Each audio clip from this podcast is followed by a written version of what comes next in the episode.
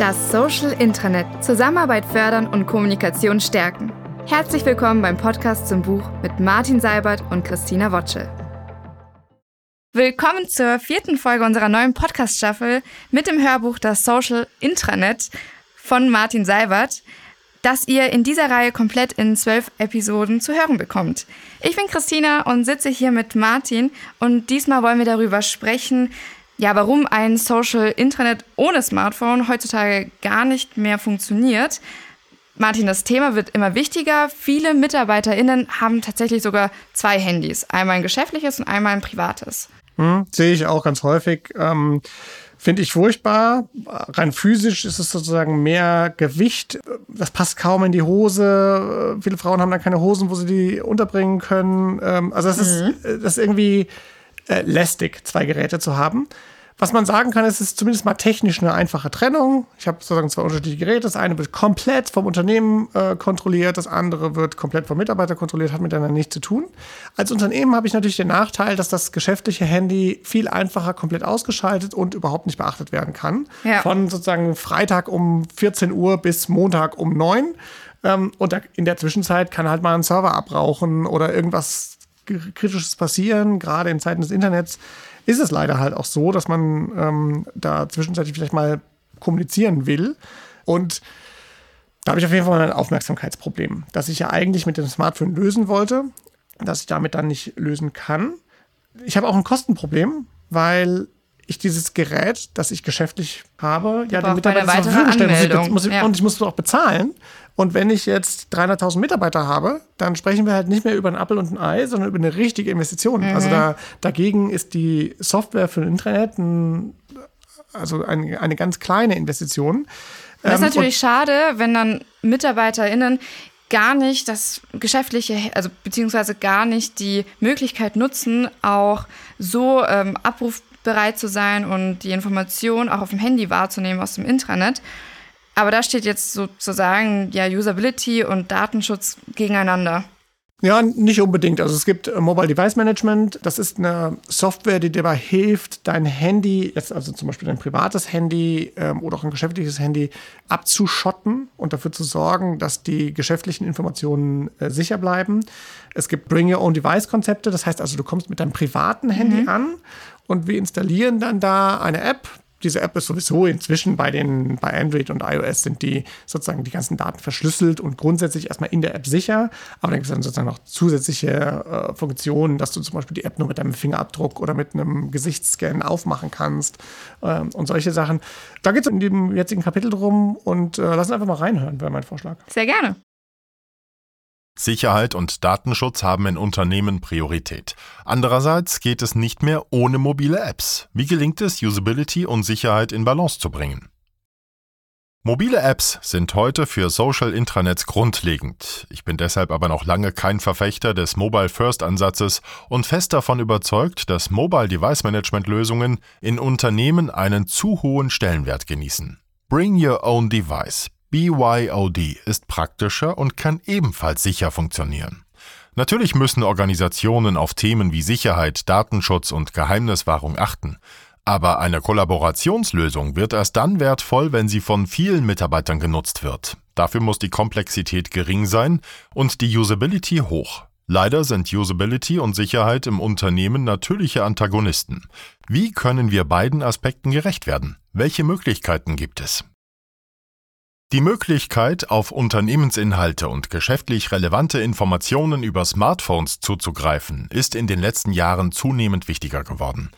Wer arbeitet, sitzt längst nicht den ganzen Tag an seinem Schreibtisch. Wir reisen, wir bewegen uns im Gebäude oder sind sonst wie unterwegs. Die Zeit, die Menschen mit dem Handy verbringen, ist heute auch bei vielen Wissensarbeitern länger als diejenige, die sie am Desktop-Rechner sitzen. Die Leute nutzen ihr Smartphone im Bus, auf dem Sofa, im Bett, am Frühstückstisch und zu allen möglichen und unmöglichen Gelegenheiten. Irgendwann wurden die Google-Gründer mal gefragt, ob sie denn vorhätten, eines Tages mal Geld zu verdienen. Google hatte damals schon Hunderte von Millionen verbrannt und niemand wusste, wie diese Firma je profitabel arbeiten würde. Die lapidare Antwort der Gründer Money follows the eyeballs. Dieser Satz stammt nicht von Ihnen, aber ich habe ihn damals zum ersten Mal gelesen. Es geht letztendlich um Aufmerksamkeit. Wer die Aufmerksamkeit hat, verdient Geld. Oder aufs Intranet übertragen, wer die Aufmerksamkeit hat, bestimmt, lenkt und wirkt. Daher gilt, ein gutes Intranet-Team umarmt Smartphones mit Apps und einer mobil zugänglichen Lösung, mit Push-Notifications und mit Offline-Inhalten, die auch unabhängig von der Internetverbindung schnell und unkompliziert abgerufen werden können. Wie oft habe ich mich schon über die Missverständnisse aufgeregt, die zwei simplen Worte bei Kunden und Intranet-Teams auslösen, Mobile First. So ähnlich wie America First. Als der amerikanische Präsident das im Wahlkampf 2016 sagte, klang es für mich wie America Only. Und genau so verstehen manche Intranet-Teams auch den Mobile First Ansatz. Ja, lasst uns doch ein Intranet machen, das man auf dem Smartphone am besten nutzen kann. Wir haben ja eh überwiegend Mitarbeiter, die unterwegs sind und gar keine Computerarbeitsplätze zur Verfügung haben. Zack. Und schon ist das Kind in den Brunnen gefallen. Das Zentrum eines Intranets bilden Informationen und Kommunikation. Und das Smartphone ist unbestritten auf einem beeindruckenden Siegeszug, was den Konsum dieser Informationen betrifft. Wenn es allerdings um die Erstellung von Infos geht, kann das Smartphone nur Fotos, Videos und Ton beisteuern. Das sind gerade für soziale Anwendungsfälle auch spannende Dinge, keine Frage. Aber Videos, die Hunderte oder Tausende Leute ansehen, sollen oder besser müssen geschnitten werden. Und die allermeisten Infos lassen sich einfach mit einer Kombination aus Text und kontextuellen Bildern oder Visualisierungen am besten vermitteln. Und dafür braucht man Desktop-Computer. Ein modernes Intranet muss den Desktop-Computer der Redakteure genauso umfangreich unterstützen wie die mobilen Konsumenten und kleinen Bearbeitungsvorgänge mit dem Smartphone. Und hier meine ich keine Erfassungsoberfläche für Nachrichten, die dann mobil ausgestrahlt werden können oder eine Schnittstelle zu einem System, das auf Computern gut funktioniert. Sie benötigen eine Informationszentrale, die brummt, diese Zentrale wird von allen Mitarbeitern in allen Situationen stark genutzt, ob am Computer oder unterwegs am Smartphone. Diese Fusion aus Mobile First und Desktop First Anwendungsfällen ist es, die Intranets heute erfolgreich macht. Wenn Sie also das nächste Mal mit Intranet-Konzepten konfrontiert werden, die versuchen, komplexe Dinge extrem zu vereinfachen, dann schauen Sie genau hin. Das ist mit großer Wahrscheinlichkeit Quatsch und funktioniert in der Realität nicht gut. Wir brauchen ein Intranet, das mit unserer Cloud-First-Strategie kompatibel ist. Solche Sätze bekommen Kunden von Unternehmen wie Salesforce, Google und neuerdings auch Microsoft immer häufiger eingetrichtert. Diese Hersteller haben nämlich inzwischen nur noch Angebote, die auf ihren eigenen Servern, also in ihrer Cloud, betrieben werden. Wenn ein Kunde nun eine Cloud-First-Strategie verfolgt, stellt das kein Problem dar. Tatsächlich hat die Cloud eine ganze Reihe von Vorteilen. Den Anwendern eines Systems ist es jedoch vollkommen egal, wo der Server steht. Die Applikation soll schnell laufen und verlässlich sein. Lange Ausfälle und schneckenlahme Reaktionszeiten torpedieren die Nutzerakzeptanz sehr wirksam und nachhaltig.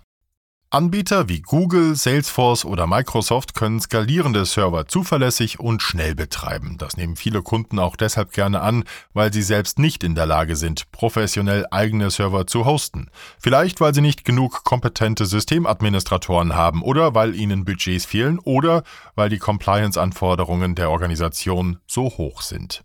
Das ist das beste Feature der Cloud. Für Betrieb, Wartung und Skalierung ist jemand anderes verantwortlich und sämtliche Kosten lassen sich direkt der Anwendung zuordnen. Nun muss man sich als Unternehmenslenker freilich fragen, wie gefährlich es werden kann, wenn die eigenen Daten in der Cloud potenziell für andere zugänglich sind. Wer mal beim FBI, bei der Bundespolizei, bei der Bundesdruckerei oder bei Apple gearbeitet hat, dem dürfte schnell klar werden, dass Geheimniswahrung in diesen Organisationen einen anderen Stellenwert einnimmt als in einem Startup mit zehn Beschäftigten. Je höher Ihr Anspruch an Datensicherheit, Datenschutz und Geheimniswahrung ist, desto eher sollten Sie sich damit beschäftigen, eigene Personalressourcen aufzubauen, um Server künftig in Ihrer privaten Cloud zu hosten.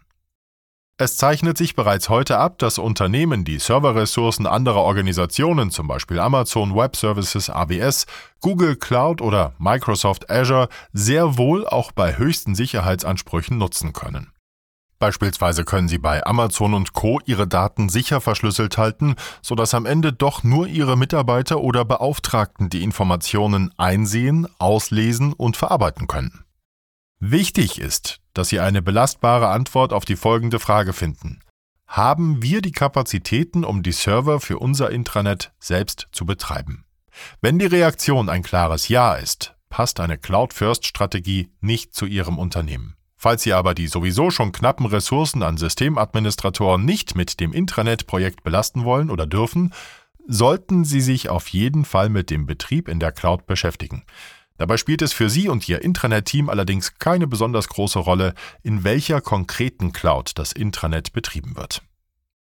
Es gibt Unternehmen, die aus strategischen Gründen alle Anwendungen in einer bestimmten Cloud laufen lassen wollen. Das ist aber nicht immer sinnvoll. Atlassian zum Beispiel hat seine Data Center Produkte sehr stark auf eine AWS-Umgebung zugeschnitten und stellt dafür viele Automatisierungen zur Verfügung, die man nutzen sollte. SAP hingegen hat eine enge Partnerschaft mit Google und kann einen Betrieb in der Google Cloud besonders effizient und automatisiert anbieten. Am besten Sie sprechen mit Ihren eigenen Systemadministratoren oder mit kompetenten Beratern darüber, wo und wie ein Betrieb Ihres Intranets stattfinden sollte. Nur Experten können technische Aspekte wie Bandbreitenbeschränkungen, Backup-Anforderungen, Aufwand und Stabilität der Anbindung an andere Dienste valide einschätzen. Dabei müssen Sie natürlich Beschränkungen der Anbieter berücksichtigen. Wenn Ihre Intranet-Lösung ohnehin nur in der Cloud angeboten wird, brauchen Sie natürlich niemanden zu fragen, ob ein lokales Hosting vielleicht eine Alternative ist. Aber Sie sollten sich auch nicht erzählen lassen, dass diese Einschränkung Ihrer Entscheidungsfreiheiten perfekt zur Cloud-First-Strategie Ihres Unternehmens passt. Das ist Quatsch. Salesforce und bei Google ging es ja nie selbst, ja, die Software zu betreiben. Und auch Microsoft hat es jetzt abgeschafft. Warum sollte ich als Unternehmen das nicht tun? Ja, also ich glaube, Microsoft ist wirklich ein ganz gutes Beispiel, wo früher Unternehmenssoftware auf eigenen Servern betrieben werden konnte und jetzt mit Microsoft 365 alles bei Microsoft in der Cloud läuft. Und ich glaube, die Frage ist berechtigt. Also alle Unternehmen oder fast alle Unternehmen werden früher oder später immer mehr ihrer Dienste in der Cloud von anderen Leuten betreiben lassen, weil das einfacher ist, das hat Skaleneffekte, ist dann auch günstiger im Zweifel ist es auch sicher, weil die Unternehmen sich viel besser um ihre eigene Software-Sicherheit kümmern können, als dass ich das als Unternehmen mit meiner zentralen, vollkommen überlasteten IT machen kann.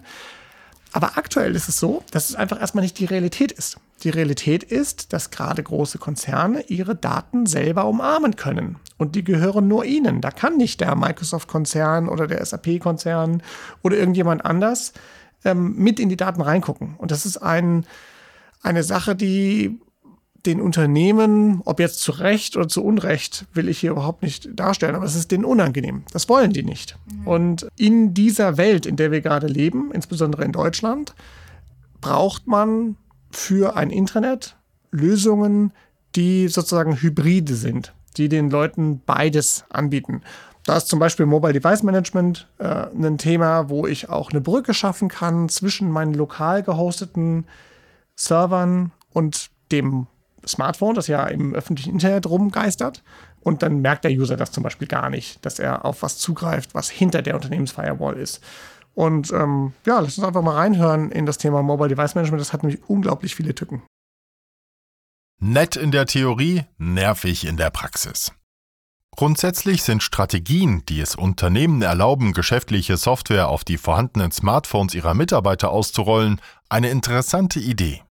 Jeder Mensch hat ein Handy und ein breiter Rollout könnte vergleichsweise schnell vonstatten gehen. Doch bei einem solchen Ansatz wünscht sich die IT oder auch die Compliance-Abteilung oftmals ein besonderes Maß an Kontrolle. MDM-Lösungen wie AirWatch, Intune oder Mobile Iron ermöglichen es einem Unternehmen, die Ausführung seiner Software auf iOS und Android-Geräten zu kontrollieren. Vereinfacht gesagt, es wird ein geschützter Bereich mit einer sicheren Brandmauer eingerichtet, in deren Umgebung die Anwendungen ausgeführt werden. Doch das ist technisch und vor allem organisatorisch deutlich schwieriger in die Realität umzusetzen, als man denkt. Sie errichten eine Hürde, die die Situation für die Mitarbeiter oft so kompliziert macht, dass eine Nutzung der Apps gar nicht stattfindet. Darüber hinaus schränken die MDM-Tools die Geschwindigkeit und die Einfachheit der App so stark ein, dass viele Anwender lieber dankend abwinken und diese Option ungenutzt bleibt. Auch für unsere eigene Intranet-Lösung Lynchpin haben wir eine mobile App entwickelt und die ersten Kunden haben alle versucht, sie per MDM zum Laufen zu bekommen. Einigen gelang es, andere nicht. Die Situation als Hersteller solcher Apps ist immer undankbar weil wir uns eigentlich sämtliche MDM-Lösungen selbst installieren müssten, um sauber testen zu können, ob alles läuft. Dieses Vorgehen unterstützen die Hersteller aber gar nicht. Ein vernünftiger Support, der MDM-spezifische Fragen beantwortet, stand unseren Konzernkunden ebenfalls nicht zur Verfügung, obwohl sie teilweise enorme Summen für die Lösung bezahlen. Am schlimmsten finde ich persönlich, dass dieser künstliche, unhandliche und insgesamt unpraktische MDM-Käfig mehr an Lizenzkosten verschlingt als unsere gesamte Intranet-Lösung an sich.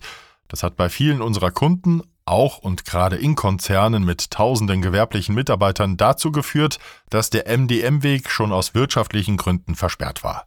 Hinzu kamen immer mehr Probleme auf technischer Seite, die in einem Großteil der Fälle gar nicht sauber aufgeklärt werden konnten, weil weder automatisierte noch sonst irgendwelche durchgängigen Testszenarien sinnvoll etablierbar waren. Der Frust rund um MDM hat bei uns als Hersteller dazu geführt, dass wir unsere eigene kleine Speziallösung geschaffen haben, die MDMs überflüssig macht. Einen Gateway-Server. Dazu muss ich etwas ausholen. Wenn Sie Ihr Intranet sehr sicher betreiben wollen, dann residiert es hinter einer Firewall. Das hat den unverrückbaren Vorteil, dass der Intranet-Server vor all den bösen Halunken, die im Intranet versuchen, Server zu kompromittieren, sicher ist. Das gilt auch dann, wenn Ihre Intranet-Software mal eine Sicherheitslücke aufweisen sollte. Und jede Software hat solche Mängel, die irgendwer irgendwann findet. Lassen Sie sich von niemandem etwas anderes erzählen. Software gammelt. Sie ist abhängig von Diensten, die wiederum abhängig von Bibliotheken sind. Das Gebilde ist so komplex, dass niemand seriös ausschließen kann, dass eines der Elemente eine Schwachstelle aufweist. Gute Anbieter wissen das und reagieren schnell, wenn so ein Sicherheitsproblem auftritt. Wenn Ihr System also mit einer zusätzlichen Schutzmauer ausgestattet ist, sind Sie auch dann noch vor Fremden geschützt, wenn es mal einen Sicherheitsmangel hat, der noch nicht behoben wurde. Viele unserer Konzernkunden betreiben ihre Systeme hinter einer Firewall. Wenn Sie jetzt mit einem Smartphone auf so ein geschütztes System zugreifen möchten, müssen Sie erst einen Tunnel durch die Firewall aufmachen. Das macht man auf dem Handy mit einem sogenannten VPN-Client. In der Regel kostet diese VPN-Lösung aber auch wieder Lizenzgebühren pro Nutzer, die ähnlich wie im Fall von MDM zu enormen Kosten führen können. Aber selbst wenn Sie zum Beispiel mit OpenVPN eine kostenfreie Open-Source-Lösung im Einsatz haben, macht die Nutzung keinen Spaß. Denn immer dann, wenn Sie mobil auf das Intranet zugreifen wollen, müssen Sie erst das VPN aktivieren. Falls Sie in einer solchen Situation eine Push-Nachricht erhalten, können Sie sie nicht einfach anklicken, erst müssen Sie den VPN-Tunnel öffnen, das macht kein Mensch. Ich behaupte, ganz ohne Studien, aber mit voller Überzeugung, im Hinblick auf die aktive Nutzung sind Systeme hinter VPN-Tunneln auf Smartphones tot. Und ja, vielerorts werden Menschen einfach dazu gezwungen, Apps via VPN-Tunnel zu verwenden. Aber gerne macht das niemand. Und eine Nutzung findet unter diesen Umständen auch nur dann statt, wenn es gar nicht anders geht. Wenn ich wirklich muss, mache ich alles Mögliche, aber mal so nebenbei über etwas informieren, dafür aktiviere ich als Nutzer nicht extra VPN. Die MDM-Lösungen hatten eigentlich das Versprechen im Gepäck, diese Scherereien zu vermeiden und den VPN-Tunnel automatisch mit an Bord zu haben, sodass Nutzer die Intranet-Systeme problemlos über die mobile App aufrufen können. Im Großen und Ganzen klappt das auch. Im Detail sieht es dann aber schon wieder nicht so gut aus, zum Beispiel dann, wenn Nutzer versuchen, Anhänge und Dateien auf dem Smartphone mit den lokal installierten Anzeige-Apps zu öffnen, dann hätte die Datei nämlich aus der Brandmauer des MDM herausgelöst werden müssen und das war in vielen Fällen verboten. Zurück zu unserer Linchpin-Lösung. Die sollte wirklich einfach sein. Also haben wir einen Gateway-Server gebaut. Dieser Gateway-Server steht für Verbindungsaufrufe von Intranet-Systemen hinter der Firewall zur Verfügung. Mobile Apps auf Smartphones können sich mit dem Gateway-Server verbinden. Die Legitimation erfolgt einmalig über QR-Codes, die in der mobilen App gescannt werden. Und mittels einer Ende-zu-Ende-Verschlüsselung ist sichergestellt, dass keine Daten zwischen Intranet-Server und Smartphone abgefangen werden können. Bei Lynchpin haben wir viel investiert, damit auch sichere Systeme über den Gateway-Server erreichbar werden. Falls Sie an MDM-Lösungen nicht vorbeikommen, sollte Ihr Intranet-Team sie in jedem Fall auf Herz und Nieren testen. Es kann funktionieren. In 80 Prozent der mir bekannten Fälle ist das Ergebnis allerdings ziemlich zweifelhaft und nichts, wofür Ihre Anwender Beifall spenden werden. Hier sollten Sie wirklich vorsichtig sein. Alle ihre Mitarbeiter haben Smartphones. Warum sollten sie für die Leute zusätzlich geschäftliche Geräte anschaffen? Meiner Meinung nach ist das absurd, auch wenn es heutzutage noch recht üblich ist. Ich will keinen Hehl daraus machen, dass während wir hier zusammensitzen, noch keiner unserer Konzernkunden Lynchpin Mobile vollständig auf Privatgeräte ausgerollt hat. Es ist also eher der Normalzustand, wenn in Ihrem Unternehmen niemand geheime Unternehmensdaten auf den privaten Handys von Mitarbeitern sehen möchte. Klingt ja auch irgendwie komisch und fast beängstigend, oder? Trotzdem will ich den Versuch unternehmen, Sie davon zu überzeugen, dass es nahezu unvermeidlich ist und dass es früher oder später doch dazu kommen wird. Wir wollen an dieser Stelle nicht nochmal aufrollen, wie wichtig Smartphones heute sind. Lassen Sie mich in diesem Zusammenhang aber mal ein Erlebnis schildern, das ich kürzlich hatte. Wir haben neulich unsere ersten beiden Vollzeitmitarbeiter in den USA eingestellt, einen Mann und eine Frau. Er hatte ein altes Android-Smartphone, alles gut. Sie allerdings besaß ein über 1000 Euro teures iPhone der neuesten Generation und sagte auch, dass sie das Gerät gerne behalten wolle. Sie müssen dazu wissen, dass ich selbst in einem Unternehmen arbeite, in dem die IT Unternehmensdaten gerne nur auf Firmengeräten sehen möchte. Wir lösen das heute so, dass wir den Mitarbeitern einfach ein Mobiltelefon der neuesten Generation mit einem High-End-Datenvertrag zur Verfügung stellen, sämtliche Kosten bezahlen und die private Nutzung zusätzlich erlauben. Nun hatte diese neue Mitarbeiterin aber bereits ein Telefon, das ebenbürtig war. Ich ging davon aus, dass schon die monatlichen Kosten das zweite, private Telefon überflüssig machen würden. Aber aktuell plant sie, das geschäftliche Gerät als Zweithandy zu nutzen und immer zwei Geräte mitzuführen. Bei Ihnen ist das ganz normal? Im Konzern hat man eben zwei Handys, ein privates und ein geschäftliches? Also ich finde das, wie gesagt, absurd. Erstens ist es total unpraktisch, ständig zwei große Smartphones mit sich herumtragen zu müssen, und kein Mensch macht das durchgehend. Zweitens geht ein gewichtiger Teil der Argumentationskette hinsichtlich der Aufmerksamkeit flöten, die ein modernes Intranet nutzen möchte, wenn das Intranet-Handy nicht auch das Hauptgerät ist, denn dann schaue ich da so gut wie nie drauf. Ein modernes Intranet bietet nicht nur die aktuellsten Nachrichten, es ist der Schmelztiegel, in dem alle Aktivitäten zusammenlaufen. Die immens hohe Aufmerksamkeit ist Anlass für alle Führungskräfte im Unternehmen, Nachrichten zu schreiben, weil sie wissen, dass sie dort gelesen werden. Und die Nachrichten und natürlich auch all die anderen Anwendungsfälle, die wir hier besprechen, sorgen dafür, dass die Aufmerksamkeit weiter steigt. Dieser Schmelztiegel bestätigt und unterstützt sich selbst. Es ist enorm schwer, ein solches Intranet zu etablieren, aber es funktioniert wie ein Netzwerkeffekt. Jede Information sorgt für eine noch stärkere Etablierung des Systems und ab einem gewissen Zeitpunkt unterstützt das System sich selbst durch die hohe Aufmerksamkeit.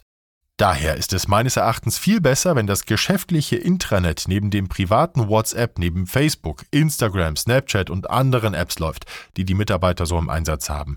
Dann ist das Intranet nur einen Klick entfernt und nicht ein ganzes Gerät, das möglicherweise schon wieder im Büro vergessen wurde. An dieser Stelle muss ich erklärend hinzufügen, dass in unserer Firma jeder Kollege ein Diensthandy haben kann, ob er es für seine geschäftliche Arbeit braucht oder nicht. Damit gehen natürlich gleichzeitig gewisse Pflichten einher. Wir haben durchaus Mitarbeiter, die das Dienstgerät auch für alle privaten Anwendungszwecke nutzen. Kein Problem. Doch dann muss der Kollege im Zweifel natürlich die Bereitschaft mitbringen, in Notfällen auch mal in seiner eigentlichen Freizeit erreichbar zu sein. Wenn dann wirklich mal ein dringender Fall entsteht und ich samstags oder sonntags eine Kollegin erreichen will, dann ist es schon besser, wenn sie das Handy dabei hat, oder? Ein Zweitgerät ist überhaupt kein Vorteil, denn das geschäftliche Handy bleibt am Wochenende und abends ganz sicher immer zu Hause oder liegt ausgeschaltet in der Handtasche. Was macht Ihr Unternehmen, wenn Mitarbeiter nicht mehr bereit sind, ein Zweitgerät zu akzeptieren? Oder anders formuliert, wie, glauben Sie, wird Ihre Organisation die Mitarbeiter über die nächsten zehn Jahre dazu bringen, dass sie gegen ihren Willen zwei Geräte mit sich herumtragen? Diesen Kampf sollten Unternehmen meines Erachtens sofort aufgeben. Aber ich vermute, es wird noch eine Weile dauern, bis die Realität der Erkenntnis auf die Sprünge hilft. Die andere Seite der Medaille ist die, dass viele Organisationen es sich gar nicht leisten wollen, allen Mitarbeitern Smartphones zu besorgen. Inzwischen gibt es ja Android-Geräte, die halbwegs akzeptabel sind, schon für unter 200 Euro pro Stück zu kaufen. Aber wenn Sie 35.000 Werksmitarbeiter haben, sprechen wir schon über ein Budget von 7 Millionen Euro, ganz zu schweigen von den Folgekosten der Anschaffung, Verteilung, Verwaltung und Softwareausstattung. Ja, hier bieten die MDM-Lösungen einige Möglichkeiten, aber selbst wenn Sie die eben besprochenen Herausforderungen mal außen vor lassen, wird Ihnen beim Blick auf den Kostenüberschlag ganz anders zumute. Und es kommt noch dicker. Viele Organisationen haben gar keine E-Mail-Adressen für die Angestellten. Dasselbe Unternehmen, das es übrigens in der Realität gibt, müsste 40 Euro pro Person und Jahr bezahlen, damit die Mitarbeiter E-Mail-Konten im Microsoft-Netzwerk bekommen. Natürlich verdient ein solches Unternehmen genug, um solche Kosten stemmen zu können, aber warum sollte es? Am Ende geht es um ein digitales Intranet, eine Informations- und Kollaborationsplattform. In der Welt, in der wir unterwegs sind, geben Unternehmen für so etwas nicht zig Millionen Euro aus. Das mag schon vorkommen, ist aber nicht die Regel. Mit Lynchpin haben wir die Sache so gelöst, dass es für die Lizenzierung der Basissoftware Confluence von Atlassian glücklicherweise eine Benutzerstaffel gibt, die unbegrenzt viele Mitarbeiter zulässt. Die gilt schon ab 10.000 Mitarbeitern. Das bedeutet, dass weitere Mitarbeiter ab der 10.000 ersten Person keine weiteren zusätzlichen Kosten verursachen. Andere kleinere Anbieter offerieren in der Regel ebenfalls Pauschalpreise. Und die Lösungen funktionieren ohne Benutzerkonten bei Microsoft und ohne E-Mail-Adressen. Das ist sozusagen eine wirtschaftlich sinnvolle Umsetzung für eine Verlängerung der Intranet-Kommunikation auf alle gewerblichen Mitarbeiter. Jetzt ist es ja schön, wenn ich eine Intranet-Lösung habe, die keine Zusatzkosten erfordert und über einen Gateway-Service sicher auf ein hinter der Firewall betriebenes Intranet zugreifen kann. Aber wo kommen die Handys her? Von den Mitarbeitern natürlich. Und die Sicherheit, die ist bereits heute ausreichend gewährleistet. Lassen Sie mich das mal kurz erklären.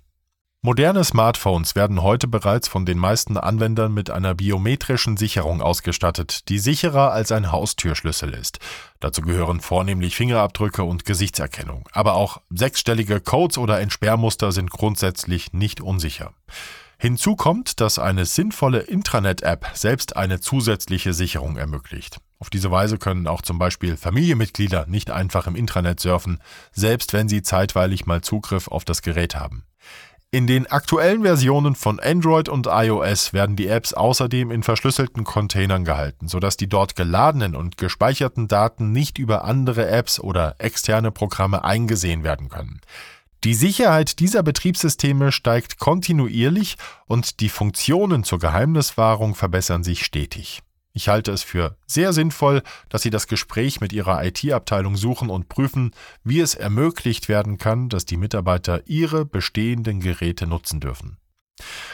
Einen Wermutstropfen hat das Ganze allerdings aus ethischer Sicht. Es gelingt einigen Unternehmen, zumindest anfangs, schon die Bring Your Own Device Strategie als freiwilliges Angebot darzustellen, das führt zu der eleganten Lösung, dass die Umsetzung für das Unternehmen kostenneutral erfolgen kann. Gut. Vielleicht ermöglicht Ihre Intranet-App auch das Herunterladen von Informationen in WLANs, sodass keine Datentarifgebühren erforderlich sind. Noch besser. Aber wie sieht es mit einem Entgelt für die geschäftliche Nutzung eines privaten Geräts aus? Wäre das aus ethischer Perspektive nicht angemessen? Sie kommen argumentativ vermutlich eine gewisse Zeit um diese Frage herum, und wir haben durchaus bereits Betriebsräte gesehen, die es gut fanden, wenn Mitarbeiter mehr Zugriff auf Informationen bekommen. Aber solche Apps sind eben auch Einfallstore in die private Zeit der Arbeitnehmer und werden auch deshalb in den meisten Arbeitnehmervertretungen kritisch gesehen. Früher oder später müssen Sie im Unternehmen vermutlich darüber diskutieren, dass eine geschäftliche Nutzung privater Geräte auch mit einem Obolus zu entgelten ist. In der Realität ist die Nutzung privater Handys jedenfalls sicherer, als es die meisten IT-Lenker wahrhaben wollen und es ist zudem auf lange Sicht nahezu unvermeidlich. Wenn Sie, wie ich, in einem Unternehmen mit 160 Leuten arbeiten, haben Sie die einfache Möglichkeit, allen Angestellten die Geräte samt Nebenkosten zu bezahlen, dann werden Teile unserer Diskussion obsolet. Wenn Ihre Organisation aber größer ist, wird es vermutlich komplizierter und komplexer. Es ist zumindest in unserem Unternehmen ein ewiger Diskurs. Sicherheit und Usability stehen sich gegenseitig im Weg. Ein Login zum Beispiel ist ja eine bewusste Hürde, um die Sicherheit von Informationen zu erhöhen. Aber Er sorgt auch dafür, dass ein Anwender seinen Benutzernamen und sein Passwort eingeben muss, wenn er auf die Inhalte zugreifen will. Ich selbst verwende einen digitalen Passwortmanager, um den Prozess des Logins und die Verwaltung von immer wechselnden und immer sichereren Passwörtern für mich einfach zu machen und so eine hohe Usability zu erreichen. Und auch alle unsere Mitarbeiter werden im Rahmen von Security Audits dazu angehalten, das so zu machen. Solche Passwortmanager sind ein gutes Beispiel dafür, wie Usability und Sicherheit so miteinander verwoben werden können, dass eine akzeptable Lösung entsteht. Ein weiteres gutes Beispiel ist die Zwei-Faktor-Authentisierung von Google. Klar, eigentlich ist ein solches Verfahren fast immer lästig, weil man irgendeine per SMS oder E-Mail verschickte Ziffernfolge irgendwo eingeben muss. Google dagegen hat den Login über eine App, zum Beispiel Gmail, auf dem Smartphone gelöst. Wenn ich mit dem entsprechenden Google-Konto schon in Gmail eingeloggt bin, kann ich durch Aufruf der App den Login auf einem anderen Gerät, zum Beispiel einem Notebook, bestätigen. Keine Nummern, wenig Komplexität. Auf einmal wird aus der lästigen eine aushaltbare Sicherheitsmaßnahme. Es ist nicht so, dass die Usability dank Passwortmanager oder Zwei-Faktor-Authentisierung optimal werden würde, aber es ist ein guter Kompromiss und darum geht es in einem Intranet. Sie erreichen keine maximale Sicherheit und sie erreichen auch keine maximale Usability.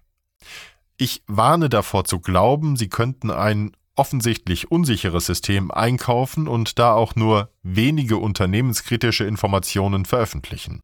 Das klingt schon in dem Moment absurd, in dem man es ausspricht. Aber so denken tatsächlich viele.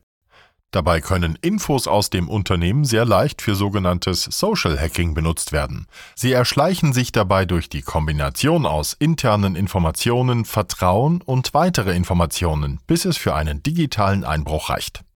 Die Vertraulichkeit einer Information steht im direkten Zusammenhang mit ihrer Relevanz und Attraktivität für das Unternehmen. Wenn Sie nur generische Unternehmenspropaganda zu veröffentlichen haben, können Sie konsequent sein und dafür gleich eine öffentliche Plattform nutzen. Das ist dann aber kein Intranet und damit werden Sie keine dauerhafte Aufmerksamkeit bei Ihren Mitarbeitern erzielen. Und wenn Sie eben doch relevante Informationen veröffentlichen, müssen Sie diese auch sichern. Sie haben es vermutlich längst gemerkt. Mir persönlich ist Usability extrem wichtig. Die meisten unserer Kunden tendieren jedoch ganz stark in Richtung Sicherheit.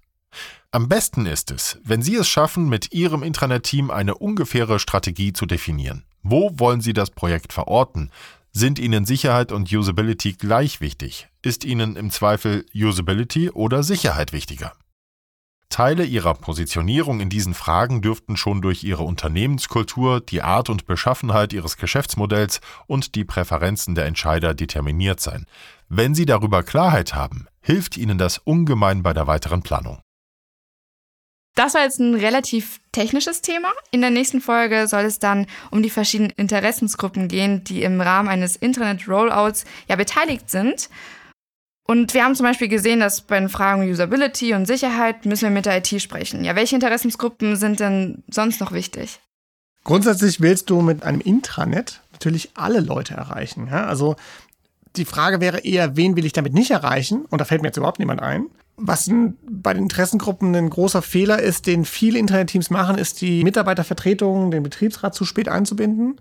Ähm, das ist vielleicht was, was man da so negativ herausstellen kann. Aber der Erfolg eines Zusammenarbeits-Softwareprodukts entsteht durch die Zusammenarbeit. Das heißt, ich will, dass jeder Mitarbeiter und Mitarbeiterin zu jedem Zeitpunkt intensiv mit der Software arbeitet. Das ist erstmal. Aber das ist jetzt auch nicht immer einfach. Und wie das funktioniert, wie wir alle Beteiligten ja involviert bekommen und eventuell auch irgendwie mit Projektzweiflern lernen, umzugehen, das hören wir in der nächsten Folge. Vielen Dank fürs Zuhören. Das war das Social Intranet, der Podcast zum Buch mit Martin Seibert und Christina Wotschel. Das Buch in voller Länge ist überall erhältlich als E-Book, Audiobook und Taschenbuch. Du kannst jetzt ein kostenfreies Exemplar unter seibert.biz/intranetbuch anfordern.